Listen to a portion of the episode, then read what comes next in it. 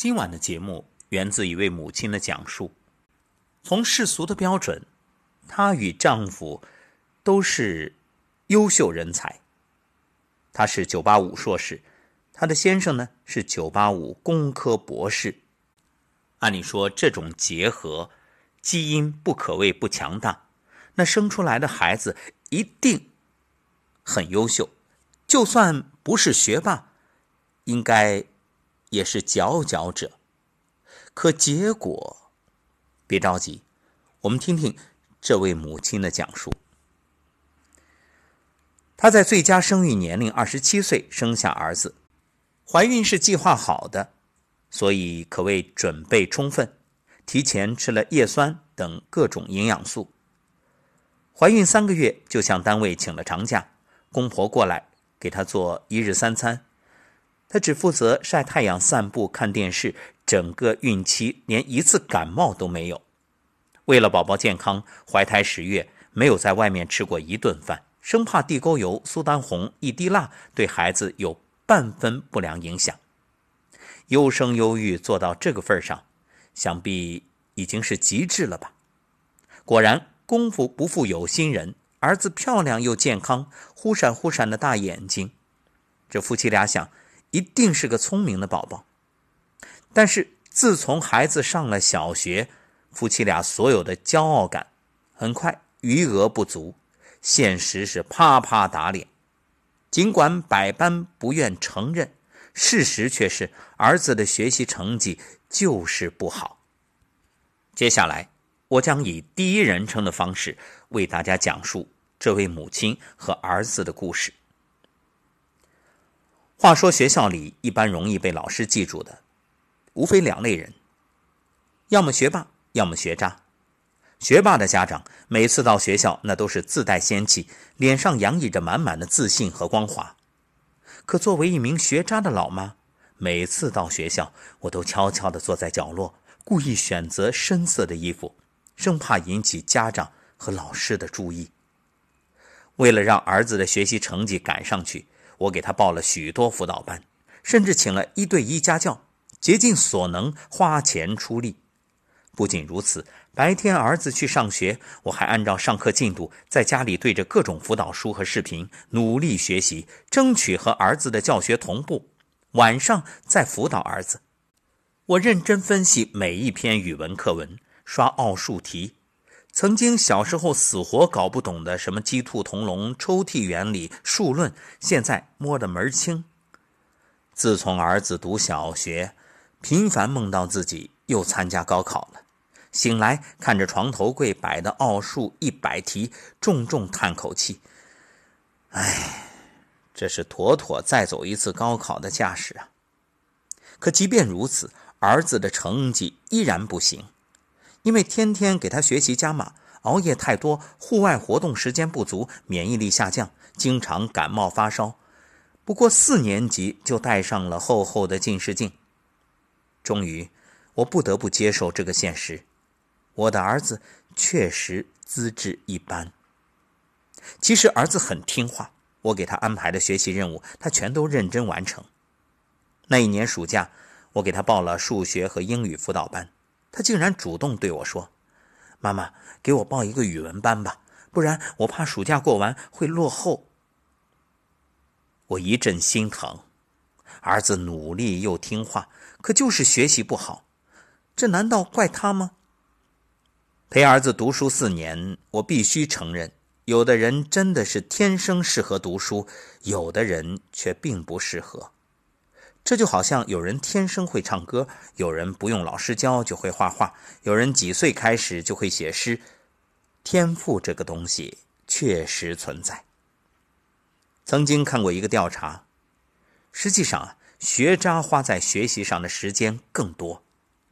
对这个数据我是认可的，尤其到了初中、高中，其实谁都想学好，但总是事与愿违。我和先生终于明白。我们两个曾经的学霸，真的生出了一个不善于学习的学渣，至少目前来看是这样。放下焦虑，放下和其他家长之间的攀比，我开始重新看待自己的儿子。我也开始冷静思考学习的意义。其实，我们让孩子努力学习的意义究竟是什么？无非是为了让他以后有能力养活自己，实现自己的人生价值、社会价值。可我儿子呢？他虽然学习不好，可勤劳、懂事、善良，将来踏踏实实做一份平凡的工作，何愁没有饭吃呢？虽说数学不好，奥数几乎完全听不懂，可他喜欢研究厨艺，翻看了我买的所有做饭的书。不过十岁。却已经能做好几种像样的饭菜。我儿子虽然英语不行，总是忘记单词，也总是拼错，可他心地善良。进楼栋门的时候，看到身后有人，总会用小手撑着门，等后面的人一起进来。我的孩子虽然语文很糟，作文写的枯燥乏味，可他孝顺父母，懂得父母的辛苦。有一天晚上，我颈椎病犯了，头疼的厉害。儿子说。妈妈，你去休息吧，不要陪我读书了，我自己能把作业写好。我昏沉沉睡去，许久，大概是写完了作业，儿子悄悄走到我身边，给我盖了盖被子。我加过许多家长群，里面的家长没日没夜的聊天，都很焦虑。只要那学霸的家长一登场，下面都是一片哇，这样的孩子就是来报恩的呀。很长一段时间，我也这么认为。看到不争气的儿子，就想起这句话：“学霸都是来报恩的，学渣都是来报仇的。”可现在我不这样认为了。这个学期刚开学，班上投票选干部，班主任对我说：“回家好好夸夸你儿子，今天他勇敢的上台竞选体育委员，而且全班三十八个孩子都选了他。”当时有四个同学竞争宣传委员，其他几个落选的都是前十名的学霸。班主任还说，这个选票结果，说实话是我没想到的。我当时问了全班同学为什么要选他，同学们七嘴八舌，有的说他乐于助人，有的说他开朗活泼，有的说他很讲义气，谁遇到困难他总是第一个站出来帮忙。听着班主任的话，我突然很感动。也很骄傲，为我的学渣儿子。是的，他一点都不优秀，几乎每次考试都甩尾巴，可他却能安于做好自己，自爱且爱他人，自尊且尊重他人，以一颗包容开朗的心对待周围的人。难道这不比学习成绩更宝贵吗？每个人都渴望成功，都渴望大富大贵、功成名就。可是很遗憾，几乎百分之九十的人，终究还是会落入平凡。自从孩子读书，我们总是习惯用唯一的标准——学习成绩来衡量好与坏。这真的对吗？孩子是一朵慢慢开放的花，怎能如此单一的评价呢？我们不应该鄙视平凡，相反，应欣然接纳平凡。若能安于平凡，健康快乐的做一份自己喜欢的工作，不违背良心，不违背做人的准则，按时开花结果，踏实走好人生的每一步，平安到老。我想，这何尝不是一种幸福呢？那天放学，站在校门口，我看着儿子笑眯眯的背着书包朝我跑来，手里拿了一块饼干。对我说是学校中午发的，觉着特别好吃，就给我留了一块。我突然很感动，我想，我的儿子长大后一定会自食其力，无论他从事什么职业。做完一天工作，他回到自己温暖的家，会是一名体贴的丈夫，一位负责的父亲。而当我们生病的时候，他愿意耐心照顾陪伴我们，就这样长大变老。我想。这其实是作为父母期望孩子最想拥有的未来了。无论孩子是学霸还是学渣，都是世界上独一无二的。当父母焦虑的时候，不妨换个角度，没准你会发现不一样的孩子。一方面，我们提倡复兴中华民族优秀的传统文化，但另一方面，如此提倡，却是因为我们的社会缺乏传统文化。当父母这样教育孩子忍让的时候，内心总是担心孩子会吃亏。我想，是因为我们自身对传统文化的理解不够深刻。当前的社会讲求竞争，讲求成王败寇，这样的时代整体都处于利的层面，在利上去争，其实是不长久的。在别人争的时候，你要能退，能忍，能让。别人争的是利，你养的是德；他得到的是利，你得到的是德，哪一个更长久呢？当然是德，因为没有德的利来得快，去得更快。地低成海，人低成王。如果一个孩子从小就能养成忍和让，其实就成就了一种厚重。这种修养慢慢积累，就会打开心胸，不是说让了之后就会变得胆怯。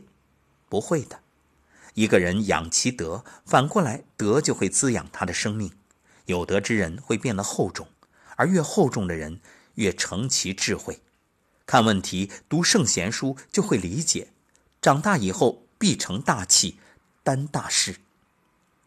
而那些只是在利上计较的人，成一时之利、一时之气、一时之快，这种人的生命恰恰是脆弱的。非但不能成大器，往往还会面临许多挫折、失败。一个人争强好胜，往往读圣贤书也是读不懂的。我们说，一个人厚重有德行，就会与圣贤神交，一读圣贤书就能读通读懂。物以类聚，人以群分，你的孩子就已经与圣贤排到一个行列，无论呈现方式如何。都能成就自己不一样的厚德人生。最后，我想以那首很火的诗《走在自己的时区里》作为这一档节目的结束。走在自己的时区里，在时间上，纽约走在加州前面三个小时，但加州并没有变慢。有人二十二岁就毕业了，但等了五年才找到好工作。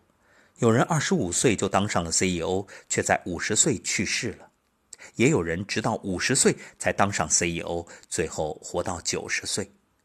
有人依然单身，而别人却早已结婚。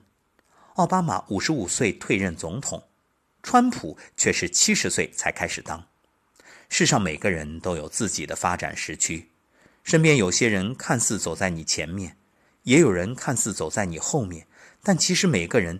在自己的时区都有自己的不成，不用嫉妒或嘲笑他们，他们都在自己的时区，你在你的，所以别放松，你没有落后，也没有领先，在命运为你安排的属于自己的时区里，一切都非常准时。顺境里别忘了危机与奋斗，逆境时别忘了梦想与坚持，忙的时候别忘了读书与锻炼。人生就是一场长跑。